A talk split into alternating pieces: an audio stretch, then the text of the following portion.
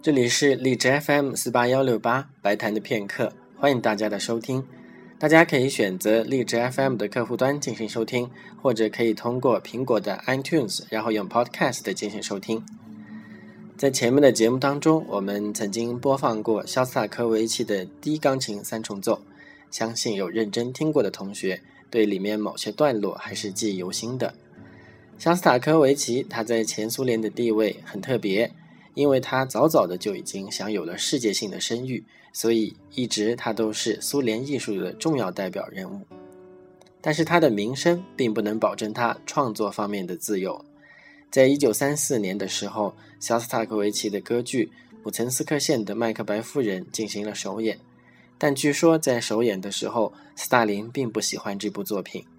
随后，在一九三六年，《真理报》就发表了一篇名为。混乱代替音乐的文章，矛头指向了肖斯塔科维奇，他的作品立刻就成为了不再受欢迎的作品，以至于肖斯塔科维奇把他已经写好的第四交响曲给收藏了起来，写了一个听上去充满英雄主义的第五交响曲。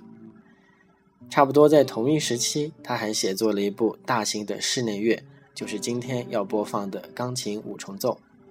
据评价，这是一部单纯和美好的作品，但是我从当中感受到的却是一种深深的无奈与悲哀。今天打算播放的，首先是第一和第二个乐章，具体里面的情感是什么一个样子，就请大家自己去体验一下吧。